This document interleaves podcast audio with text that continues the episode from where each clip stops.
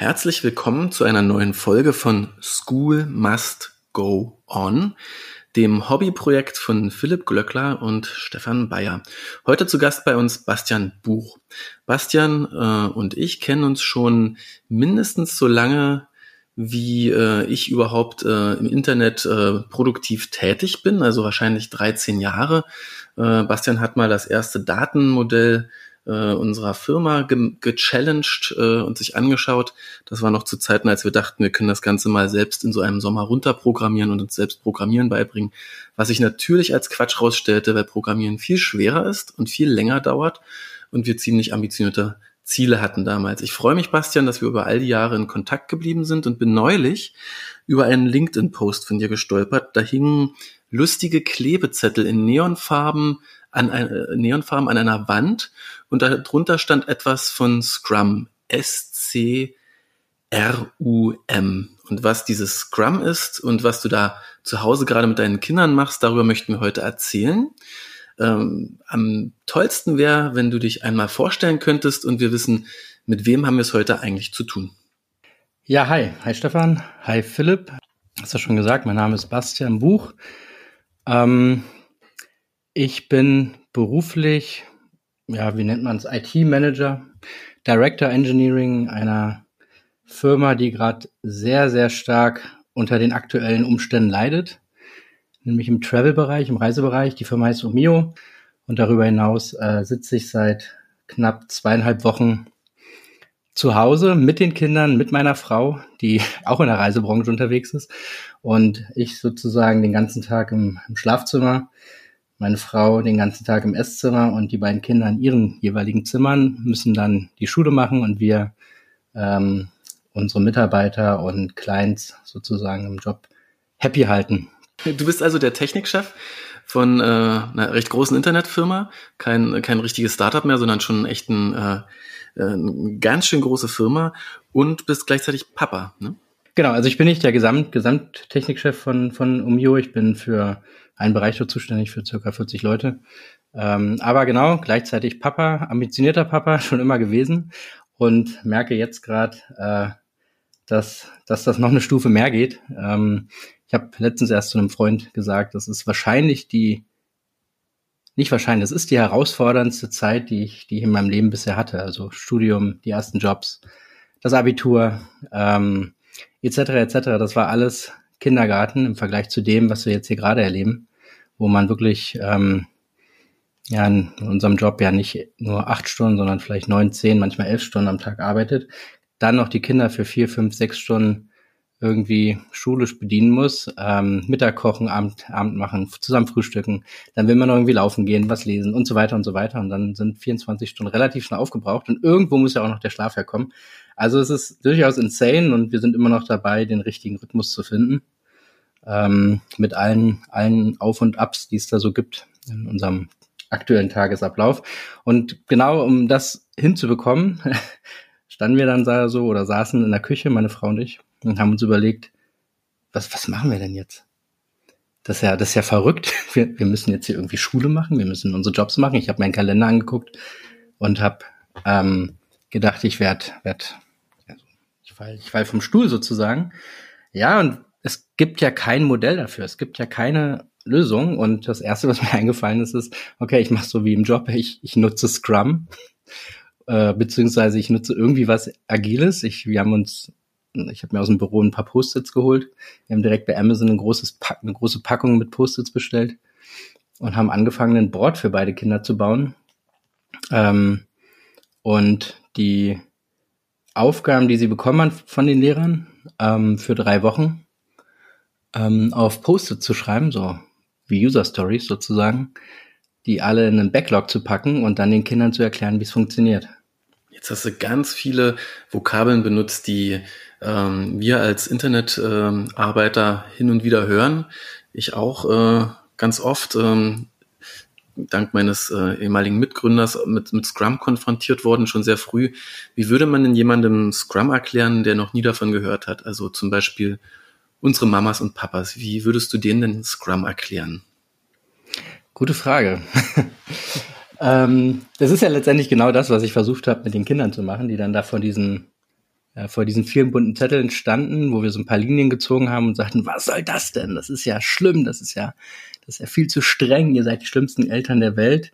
Und eigentlich wollte ich denen ja nur erklären, dass sie jetzt ganz viel Autonomie, ganz viel Freiheit haben und wir nur so einen Rahmen vorgeben und dann habe ich mit, mit diesen Vokabeln um mich geworfen. Also, wir haben es relativ einfach gehalten. Ähm, wir haben gesagt, es gibt ähm, sozusagen ein, ein Bereich auf unserer Küchenwand, ähm, jeweils für einen unserer beiden Söhne, der dann wiederum in drei Unterbereiche eingeteilt ist. Ganz links haben wir den Bereich, der nennt sich Backlog.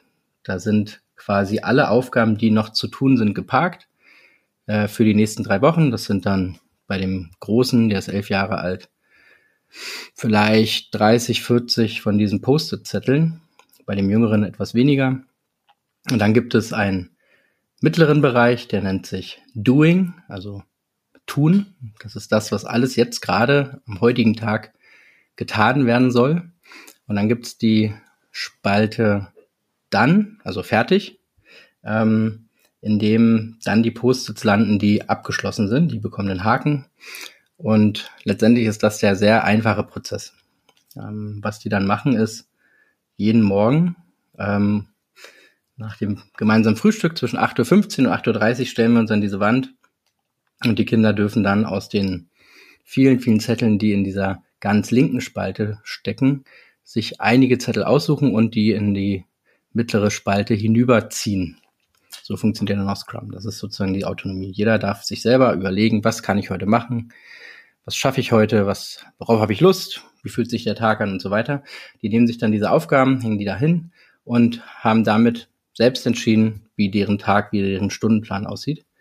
Und am Abend ähm, ähm, um 18.30 Uhr, wenn ich mich nicht täusche, stellen wir uns wieder dorthin und wir gucken uns an, was haben die Kinder geschafft, was hängt dort und dann lassen wir uns die Aufgaben zeigen.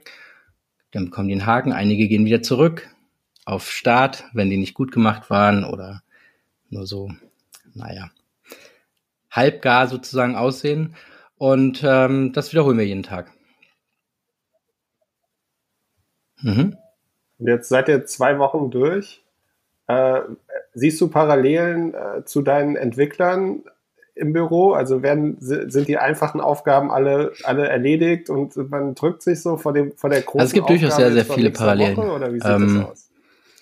Die erste ist direkt, als wir das erklärt haben, ähm, so aufgekommen. Das war, das war super interessant, weil, wie gesagt, die erste Reaktion der Jungs war, wie schrecklich. Das ist alles viel zu streng. Wir sind die schrecklichsten Eltern der Welt und so weiter. Und dann, als sie dann angefangen haben, diese Zettel zu verschieben und das selbst in die Hand zu nehmen, haben sie gemerkt, ah, warte mal, da, da ist ja irgendwie was, was ich jetzt plötzlich ganz selbst in der Hand habe, was ich selbst entscheiden kann. Das passiert ja im, im wenn man das beruflich anwendet, oft genauso. Ne? Man legt einen, so einen, so einen Prozess fest ähm, aber innerhalb dieses Prozesses gibt es ganz viel Freiheit für Teams, gibt es ganz viel Freiheit für Entwickler, ähm, auch selbst Entscheidungen treffen zu können. Ähm, und genau das Gleiche ist ja auch passiert. Interessanterweise hat das dann auch zu, einer, zu einem unglaublichen Motivationsschub geführt. Auch das merkt man oft.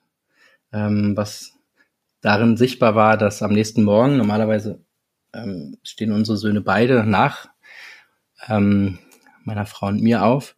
Aber an dem nächsten Morgen war das dann so, dass mein Jüngerer ähm, oder die Tür meines Jüngeren schon um 6 Uhr aufging und er so langsam aus dem aus seinem Zimmer trappelte, in die Küche ging, einen Zettel umgehängt hat, sich zurück in sein Zimmer verzog und angefangen hat, Schulaufgaben zu machen. Da gab es einen Motivationsschub und wir haben gedacht, Wahnsinn, was ist das denn? Ein Wunder, ein großes Wunder ist passiert. Das Scrum, Scrum Family Wunder ist passiert. Genau, so der, der, der Tag lief tatsächlich auch super. Ähm, wir waren, wir waren auch bis, auch am Abend noch super erstaunt, ähm, wie viel die geschafft haben, wie viel Spaß die auch zum Teil dann daran hatten. Ähm, und am nächsten Morgen war das genaue Gegenteil der Fall. Keine Lust mehr. Die haben nichts gemacht, die wollten nicht. Es war alles ähm, nicht mehr so schön, viel zu anstrengend. Das Aufstehen, die Zettel nehmen, alles ist doof. Wir wollen unsere Freunde sehen und so weiter und so weiter. Und so hat sich das die ganzen zwei Wochen eigentlich hingezogen, dass es so ein Auf und Ab war von wir schaffen ganz viel hinzu, ähm, wir schaffen eigentlich gar nichts ähm, oder wir machen schon alles ganz schnell im, in, in, in den ersten ein, zwei Stunden und haben dann ganz viel Freizeit, sodass das ein ständiger Lernprozess ist. Was wir dann nach einer Woche angefangen haben, ist auch, ein, auch eine Methode, die ist in dieser Scrum-Methode ähm, oder die also im professionellen Umfeld im Scrum verwendet wird und haben eine Retrospektive eingeführt.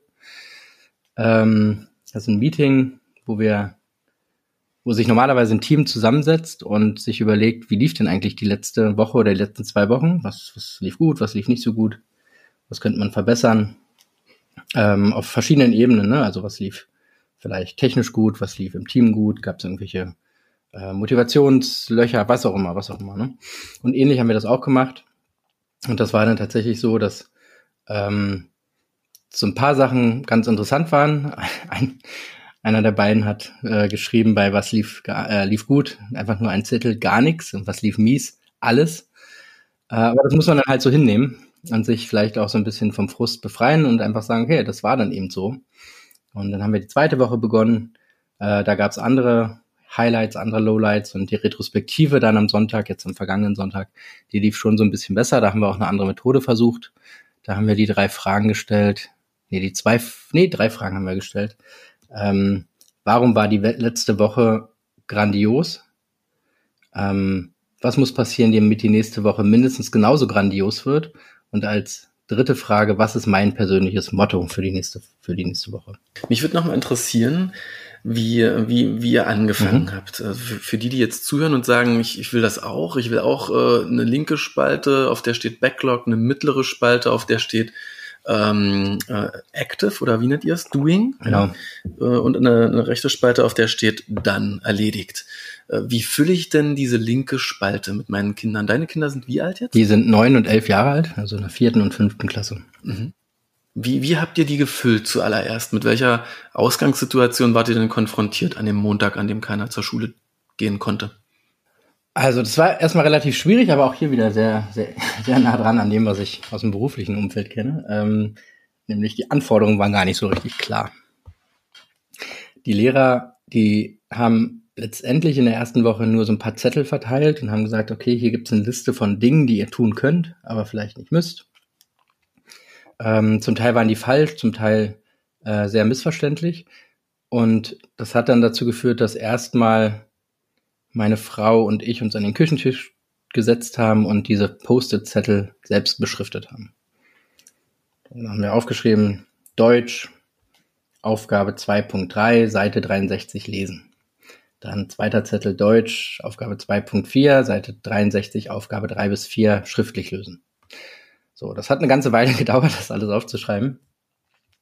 Ähm, das haben wir dann mit den Kindern abgeglichen, haben denen erklärt, was das bedeutet. Die, die verschiedenen ähm, Fächer hatten auch verschiedene Farben, so dass das ein bisschen verständlicher war. Und dann haben wir angefangen mit denen gemeinsam, das, um das auch, also das Konzept zu erklären, sogar Freizeitzettel zu schreiben. Das ist sowas wie Playstation, Basketball, Fußball, ähm, Spiele, lesen, Filme gucken.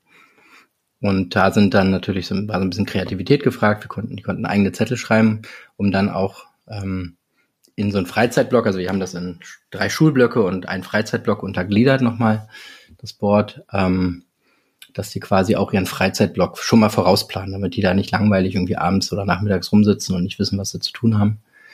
Und ähm, dann war erstmal diese ganze linke Spalte komplett gefüllt mit ganz viel Hausaufgaben, ganz viel Möglichkeiten, Freizeit zu gestalten.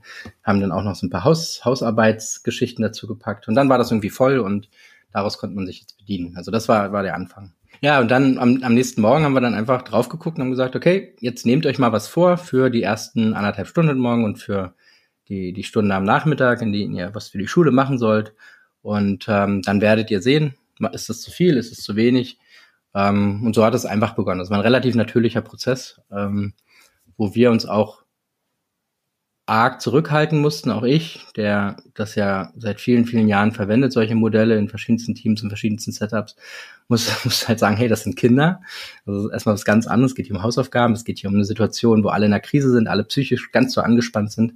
Das heißt, ähm, ich musste, musste mich da auch stark zurücknehmen, dann nicht irgendwie ähm, den, den Erklärbär zu machen und irgendwie ganz so alles besser zu wissen, sondern das, das sehr locker, sehr, sehr locker anzugehen.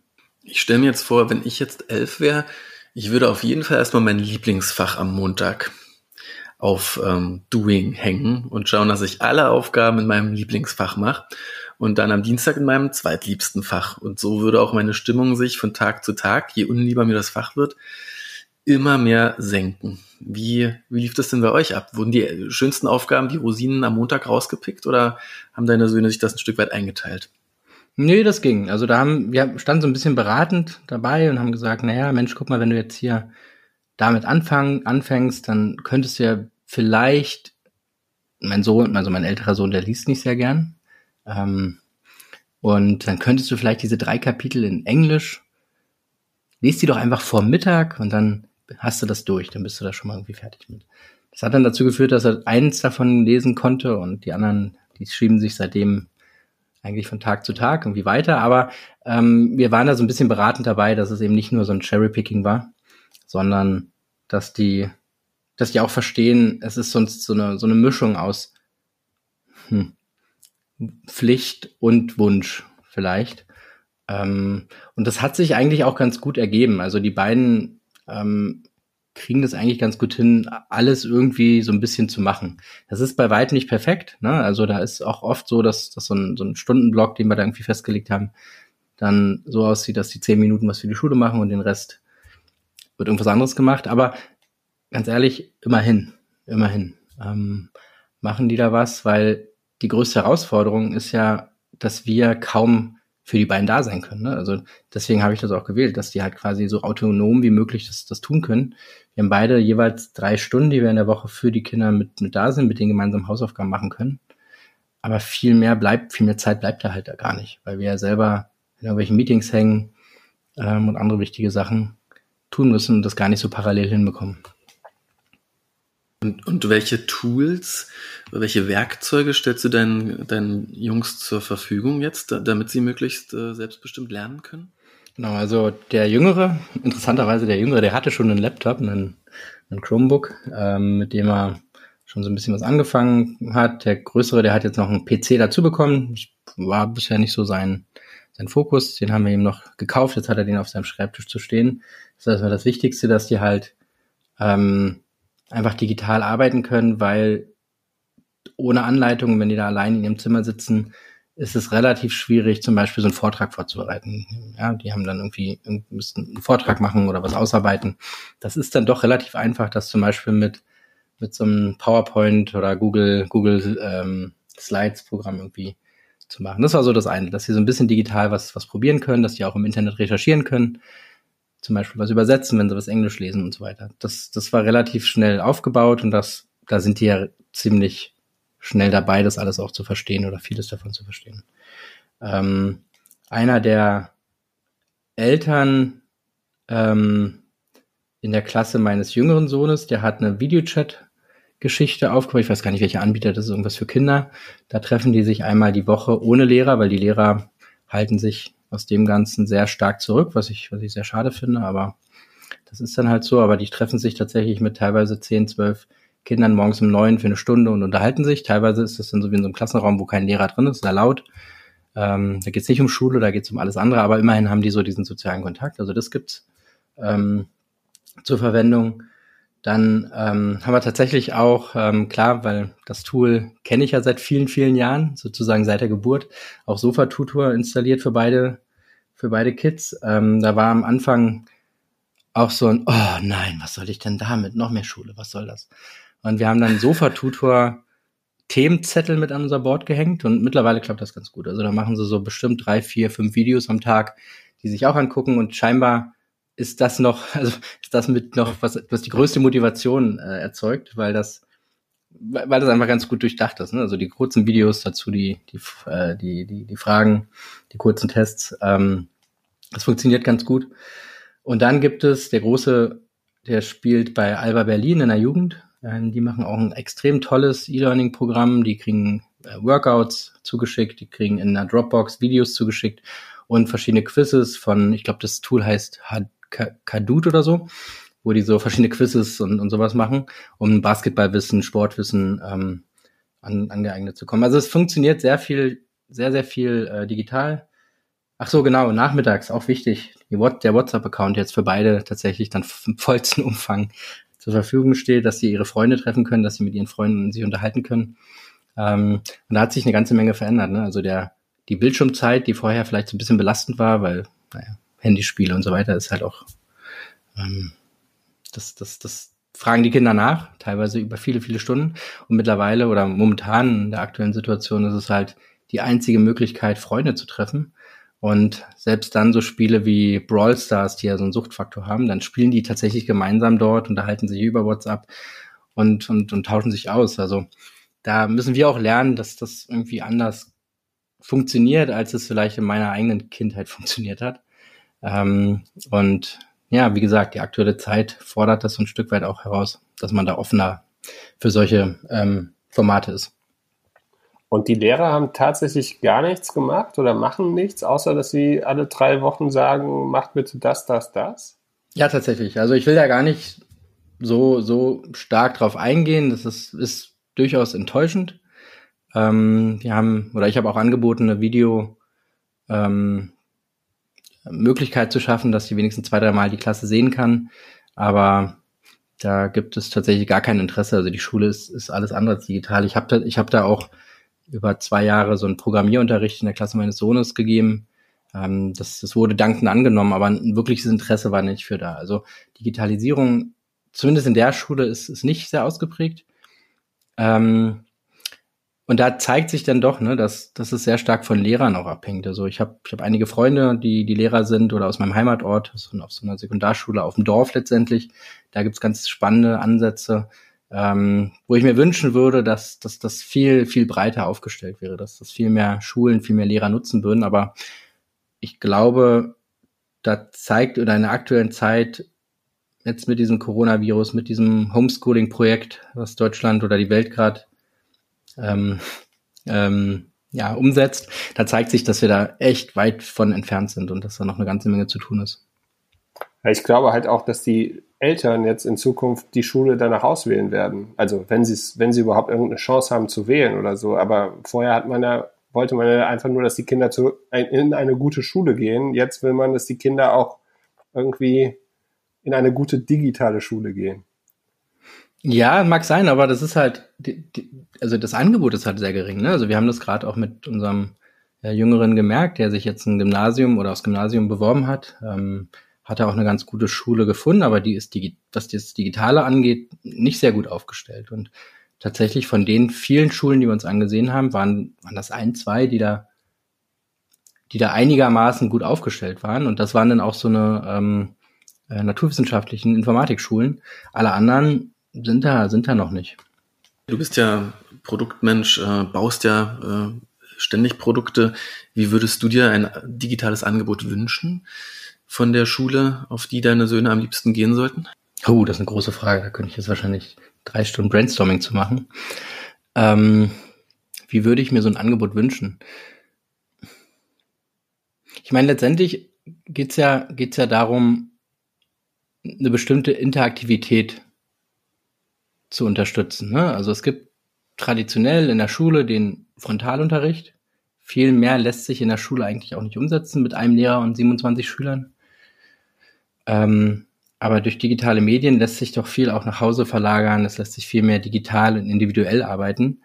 Und ähm, ich glaube, wenn man das schafft, also in der Produktwelt heißt es dann vielleicht Personalisierung, äh, dass, dass jedes Produkt so ist, wie, wie, der, wie der Anwender es letztendlich in einem aktuellen oder einem bestimmten Kontext braucht. Und ich denke, durch digitale Angebote kann man das sehr stark fördern. Also ähm, müssen wir über ein Beispiel. Ein, ein Beispiel gab es tatsächlich auch in der Schule, in der wir waren. Das war so ein Programm, in dem man das Lesen fördert. Da konnten die Kinder sich anmelden und konnten ein Buch suchen, das sie gerade lesen und dann wurde zu dem Buch ein kleines Quiz gemacht und dann konnten sie Punkte sammeln und am Ende gab es so eine Urkunde der Lese, keine Ahnung, Lesefuchs oder sowas. Und das war sehr individuell, weil letztendlich das Kind bestimmt hat, welche Contents es, es, es nutzt, also welche Inhalte es nutzt. Das war, war so ein, so ein, so ein Gamification-Ansatz, so ein verspielter Ansatz dabei, äh, Punkte zu sammeln. Und am Ende hat das viel mehr zur Motivation geführt, als jetzt in der Schule zu sitzen und jede oder die gesamte Klasse muss ein Buch lesen und drei Kinder müssen dazu irgendwie eine, eine mündliche Leistungskontrolle machen und alle anderen haben mehr oder weniger umsonst gelesen. Da ist der Spaß nicht da, da ist die, das Persönliche nicht da. Ähm, man weiß nicht, wie die einzelnen Kinder sich damit auseinandergesetzt haben und so weiter und so weiter. Das lässt sich halt durch, die, durch das Digitale viel mehr, viel mehr abrufen. Wenn ich mir jetzt Sofa-Tutor angucke, ist es ja auch ganz ähnlich. Ähm, da gibt's letztendlich fast alle Fächer oder es gibt ein sehr großes ähm, Spektrum an Fächern, an Inhalten, äh, auch an Formaten und letztendlich kann sich da jedes Kind auch selber seine in seiner Geschwindigkeit seine Themen zusammenstellen, wie es, wie es sozusagen da durchkommt. Das ist mehr so ein Exploring-Ansatz. Ähm, der, ich glaube, der fördert das Lernen sehr, auch wenn ich an meine eigene Jugend und Kindheit zurückdenke. Da kam das Internet gerade so auf. Ich glaube, ohne das, ohne das Internet hätte ich wahrscheinlich kein Abi gemacht, weil erst dadurch kam das Geschichtswissen zum Beispiel zum, zum Tragen. Dadurch habe ich Programmieren gelernt, weil plötzlich ganz viel Wissen da war und ich konnte mir das selber aneignen und war nicht nur auf Lehrer angewiesen. Und ähnlich, ähnlich funktioniert das heute auch. Oder sollte es heute funktionieren? Jetzt sind ja durch Zufall in eurem Homeschooling-Haushalt eine Methode, Scrum, äh, eine Methode des selbstbestimmten Arbeitens auf äh, die Lehre, mhm. auf äh, das Unterrichten zu Hause genau. gestoßen. Mehr durch Zufall vielleicht irgendwie. Und du hast vorhin schon gesagt, naja, du hast in der Motivation schon was gespürt, vom diese Methode des selbstbestimmten Arbeitens zu nehmen, hin zu einer Methode zu machen des selbstbestimmten Lernens. Spürst du da so ganz im, im Hinterkopf etwas, äh, vielleicht einen Zweifel am, am klassischen Stundenplan, an der klassischen Art und Weise, wie wir Schule machen? Spürst du, dass da eventuell mehr draus zu lernen ist, als nur mal die vier bis acht Wochen Homeschooling zu überbrücken? Durchaus, aber wenn, wenn du das so sagst, muss ich sagen, ein, ein, ein wichtiger Aspekt fehlt auch bei uns, wie wir das umsetzen, weil letztendlich ist es erstmal ein, immer noch ein Abarbeiten. Ja? Ähm, Lernen hat ja ganz viel mit Neugier zu tun, ganz viel mit Inspiration, ganz viel mit so einem, ich, ich, ich freue mich darüber, dass, dass meine Synapsen klingen sozusagen. Ne? Also ich, ich, ich lerne Neues, Neugier entsteht, dadurch entsteht Motivation und so weiter. Das ist ja nicht wirklich gegeben. Momentan ist es so, dass die Aufgaben, die sie erledigen, Zettel sind, wo man Lückentexte ausfüllen muss, wo man irgendwelche Dinge ankreuzen muss, wo man irgendwelche äh, kurzen Aufsätze schreibt. Das sind alles Pflichtaufgaben. Das heißt, erstmal ist die Methode, die wir anwenden, nicht mehr als eine Möglichkeit, so autonom wie möglich, so selbstständig wie möglich Pflichten zu erfüllen. Das ist immer noch kein Lernen, denke ich. Ähm, und da kommen wir vielleicht wieder zu der vorigen Frage zurück, was, was können da digitale Formate bringen? Ne? Also ähm, durch, wie gesagt, interaktive Filme, durch interaktive Lern, ähm, Lernjourneys sozusagen, kann da viel mehr entstehen, weil die Kinder plötzlich ähm, ja, wie so auf so eine Art äh, Lernreise gehen. Aber da, da sind wir noch nicht. Das, da haben wir die Angebote nicht, da haben wir auch nicht die Zeit für momentan. Ähm, da unterstützen die Lehrer nicht genug. Also da, da kann, muss, muss auf jeden Fall noch eine ganze Menge passieren. Bastian, vielen Dank. Danke für dieses inspirierende Gespräch. Ich glaube, wir haben eine ziemlich gute Anleitung, wie man mit seinen Kindern zu Hause Scrum kann, erhalten und auch äh, ganz viele andere sehr, ja, fast bewegende Einblicke in dein Elternleben und deine Gedanken über Bildung. Herzlichen Dank für deine Zeit und dass du bei uns zu Gast bist. Ja, vielen, vielen Dank und äh, auch danke für eure tolle Arbeit.